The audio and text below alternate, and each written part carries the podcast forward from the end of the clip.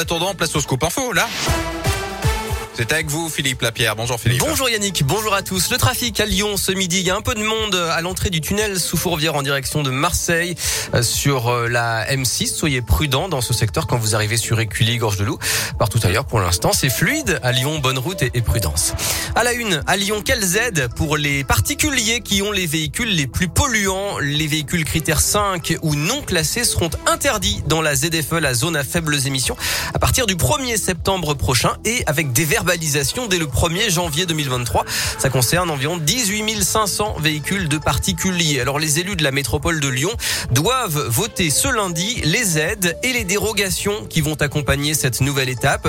Jean-Charles Collas est le vice-président en charge des déplacements. Alors il y a d'abord les aides de l'État qui existent, hein, qui vont jusqu'à 50% de la population la moins riche. Nous, on a décidé d'aller jusqu'à 70%, euh, donc ça concerne beaucoup de monde. Si on cumule les aides pour les plus pauvres, entre les aides de l'État et les aides de la métropole et la surprime ZFE, on arrive à 6 000 euros d'aide pour acquérir un, véhicule critère 1 ou 0. Alors pour un critère 0, ça coûte cher. Hein. Le, premier véhicule électrique, euh, le moins cher, il est autour de 15-16 000 euros, neuf. Euh, en revanche, des critères 1 d'occasion, euh, des véhicules essence de moins de 10 ans, on en trouve beaucoup autour de 7 000 euros. Donc ça devient particulièrement intéressant. Et vous retrouvez plus de détails sur radioscoop.com et à l'occasion de ce même conseil métropolitain qui se tient aujourd'hui, Bruno Bernard réclame une délibération du urgence pour euh, les six ONG mobilisées en Ukraine. Les pompiers lyonnais également vont acheminer trois véhicules de secours en Pologne et les hospices civils de la et la ville sont également mobilisés pour envoyer du matériel. Dans l'actu à Lyon, c'est parti pour le budget participatif de la ville. Vous avez trois mois dès aujourd'hui pour envoyer vos idées sur oye, Plus de 12 millions d'euros vont être mobilisés pour vos projets sur le sport, l'éducation ou encore euh, la santé et l'environnement.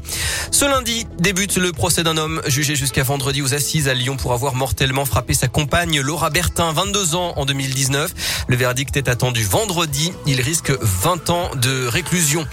J-4 avant la foire de Lyon, c'est l'événement du 18 au 28 à Eurexpo avec Radioscoop, avec les habituels univers maison, shopping et gastronomie. Et puis des temps forts comme Kid Expo et le salon Baby. Et puis l'épidémie de Covid n'est pas terminée. On est dans la cinquième vague en France. C'est ce que rappelle aujourd'hui Jean-François Delfrécy, le président du conseil scientifique il appelle à la prudence et à garder le masque qu'on peut enlever depuis ce matin presque partout, sauf dans les transports, les hôpitaux et les EHPAD. En foot, je vous rappelle la défaite de l'OL 4 à 2 hier à Dessine contre Rennes. L'OL dixième à 9 points du podium et qui rejoue dans 3 jours contre Porto en Ligue Europa. Enfin, la date du concert des Rolling Stones à Lyon est confirmée. Le groupe mythique fête ses 60 ans et sera à l'OL Stadium le 19 juillet. Puis je vous rappelle aussi que la billetterie des Nuits de Fourvière ouvrira demain à partir de midi.